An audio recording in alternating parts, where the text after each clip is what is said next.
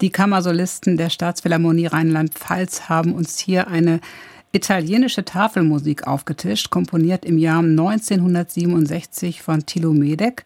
Tafelmusik stammt aus der Barockzeit. Bei Hofe sollte so der Gaumengenuss der feinen Speisen durch die dazugespielte Musik noch erhöht werden. Vielleicht ist aber auch nur das Schmatzen übertönt worden.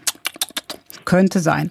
Wer A sagt, muss auch Bäh sagen, heißt unsere SWR 2 Zungenmatinee und Mike Behrens ist Geschmacksforscher und Wissenschaftler des Leibniz-Instituts für Lebensmittelsystembiologie und die Zunge ist sein Forschungsobjekt. Guten Morgen, Herr Behrens.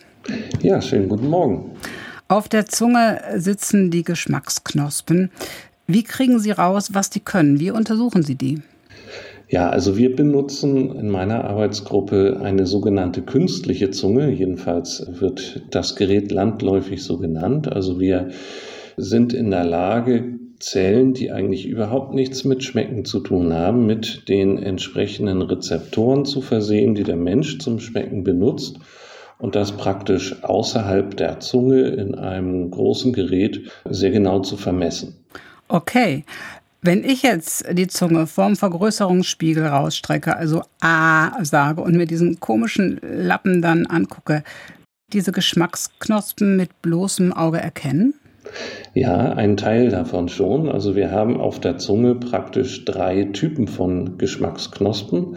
Und ganz vorne auf der Zunge sind die sogenannten Pilzpapillen. Diese tragen Geschmacksknospen und die kann man als kleine rote Punkte erkennen.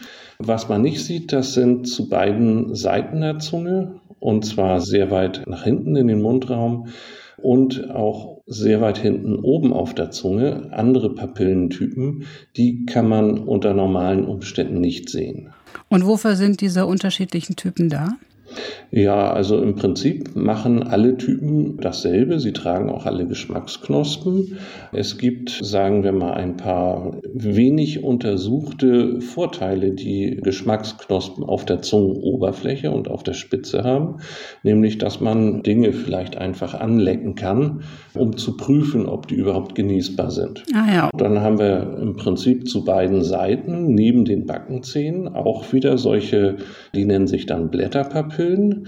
Da würde man natürlich besonders gut gerade Zerbissenes schmecken können.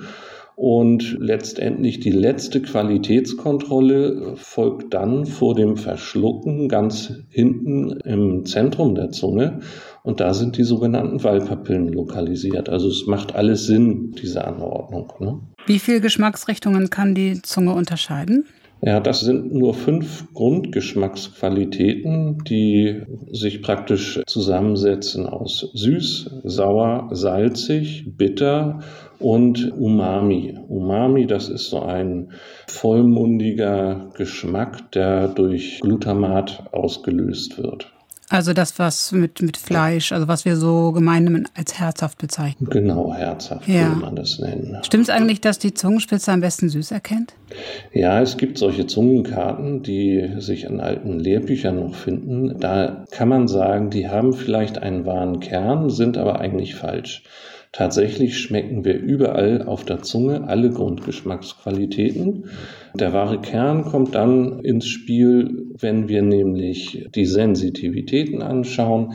Dann ist es tatsächlich so, dass wir vorn auf der Zungenspitze etwas besser süß schmecken und zum Beispiel weiter hinten etwas besser bitter. Aber absolut ist es so, schmecken wir überall auf der Zunge alle Grundgeschmacksqualitäten. Und wie entstehen jetzt besondere Geschmacksvorlieben? Also süß mag jeder, vor allen Dingen als Kind.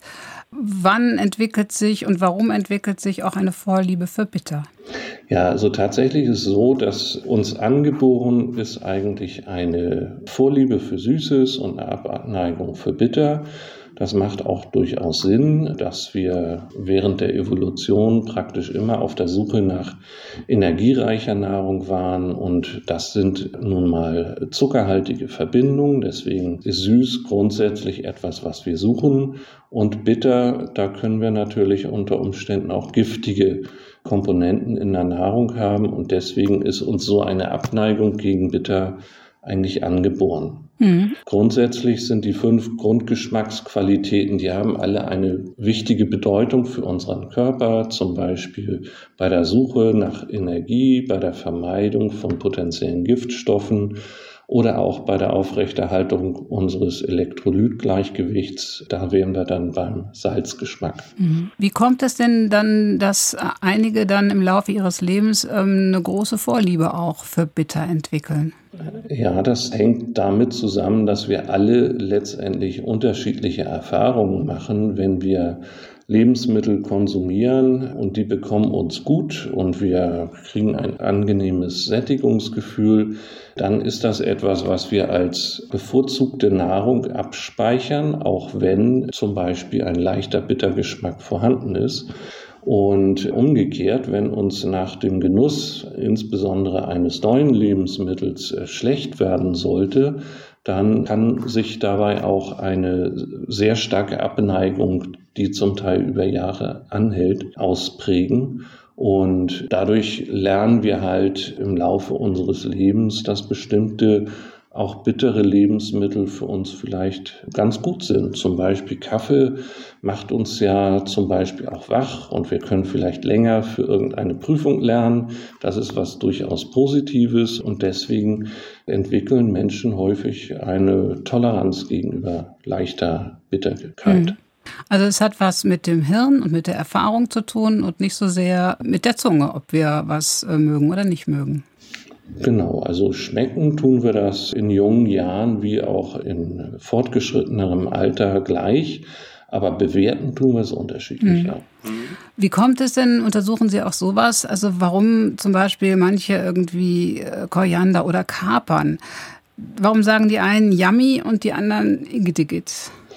Ja, das ist tatsächlich ein sehr häufig vorkommendes Phänomen und so ganz sicher ist sich die Forschung noch nicht, wie da der kausale Zusammenhang ist. Tatsächlich wird es aber so sein, dass insbesondere bei Koriander wird ja häufig bei denen, die den nicht so mögen, so ein seifiger Geschmack beschrieben. Und wir haben ja die fünf Grundgeschmacksqualitäten schon gerade eben angesprochen. Seifig ist nicht dabei. Das sagt schon mal ganz klar, dass das keine Grundgeschmacksqualität ist.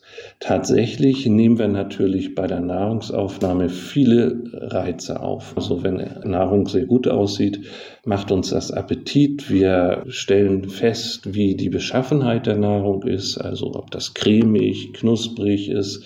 Und alles spielt eine Rolle bei der Bewertung dieser Nahrung. Und ganz besonders spielt eine Rolle der Geruchssinn. Mhm. Ja, und zwar nicht so, wie wenn wir an einer Blume schnüffeln, dass die Geruchsstoffe von vorn durch die Nasenlöcher in die Nase kommen, sondern beim Kauen setzen wir die Geruchsstoffe praktisch so frei, dass sie von hinten auf das Riechepithel gelangen. Und das ist dann etwas, was wir ganz schwer vom Schmecken im eigentlichen Sinne trennen können, dieser Geruchseindruck. Und das spielt natürlich alles damit eine Rolle. Mir ist aufgefallen, dass ältere Menschen es gerne salzig mögen. Ist das, weil die Knospen da nicht mehr so fit sind und nicht mehr so die feinen Unterschiede schmecken? Tatsächlich ist es so, dass wie alle Sinne lässt leider im Alter auch der Geschmackssinn nach. Das findet allerdings erst in sehr hohem Alter statt und da ist es tatsächlich so, dass nicht ganz klar ist, welche Komponenten dabei eine Rolle spielen. Eine Komponente ist auf jeden Fall, dass die Anzahl der Geschmacksknospen abnimmt. Da die Geschmacksknospen nun aber alle fünf Grundgeschmacksqualitäten erkennen, ist damit nicht zu begründen, warum man eine einzelne Grundgeschmacksqualität sozusagen bevorzugt mhm. zu sich nehmen sollte. Und da kommen wir tatsächlich auch jetzt in so eine wenig erforschte Grauzone. Nämlich ist es tatsächlich so, dass auch einzelne Geschmacksqualitäten mit unterschiedlicher Geschwindigkeit altern. Das ist also noch nicht vollständig erforscht worden. Und kann man irgendwas machen, um die Zunge mit ihren Geschmacksknospen fit zu halten? Bis ins hohe Alter, damit man dann wenigstens mal lecker essen kann? Nee, das kann man leider nicht. Also da kann man nichts gegen machen. Also so eine Brille für die Zunge gibt es leider nicht. Da muss man schon damit leben, leider. Herr Behrens, danke für Ihre Zeit. Ja, sehr gern. Mike Behrens ist Geschmacksforscher und Wissenschaftler des Leibniz-Instituts für Lebensmittelsystembiologie an der Technischen Universität München und hat auf die ausgestreckte Zunge geguckt. Und bei uns heißt es heute, wer A sagt, muss auch Bäh sagen. Die Zunge, die SWR2-Matinee, ist in der oralen Phase.